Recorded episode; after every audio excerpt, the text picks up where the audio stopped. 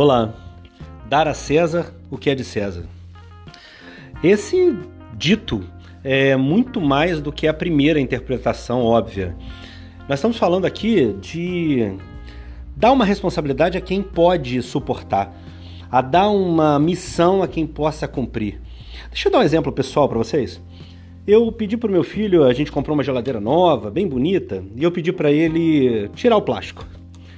Qual não foi a minha surpresa quando vi a geladeira nova toda arranhada? Toda arranhada porque ele usou faca para tirar o plástico. Ele tem 10 anos. Eu o orientei que deveria ser só com as mãos, mas ele tem só 10 anos. Ele não sabe medir as consequências de um ato, mesmo quando esse ato é para bem, é para agradar, é para fazer bem a que ele ama. De, disso eu tiro uma lição e eu quero compartilhar com vocês. Se você precisa de uma solução médica, procure o melhor.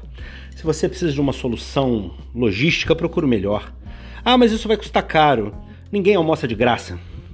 Se você não está disposto a pagar, existe uma palavra na Bíblia que diz sobre uma eira específica que o rei Davi passou e ele então, anjos se movimentaram ali, ele percebeu que deveria levantar um altar.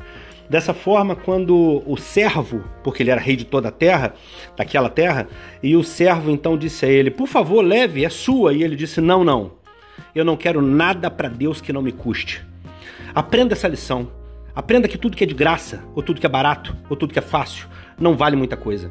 Então você precisa saber que tudo tem um custo, tudo tem um investimento. Nesse caso, a minha falha foi não ir com meu filho e acompanhá-lo a quatro mãos, porque ensiná-lo a fazer aquela missão era muito maior do que ter a missão cumprida no final. Eu perdi essa oportunidade. Então esse podcast hoje é para dizer para você, não perca a oportunidade de dar uma missão, mas entender que se a missão for pedagógica, ela precisa ter ensinamento claro, didático e objetivo. Se ela for dramática, só você pode resolver para que no final você não tenha uma, uma geladeira nova arranhada, um coração arranhado ou uma vida despedaçada.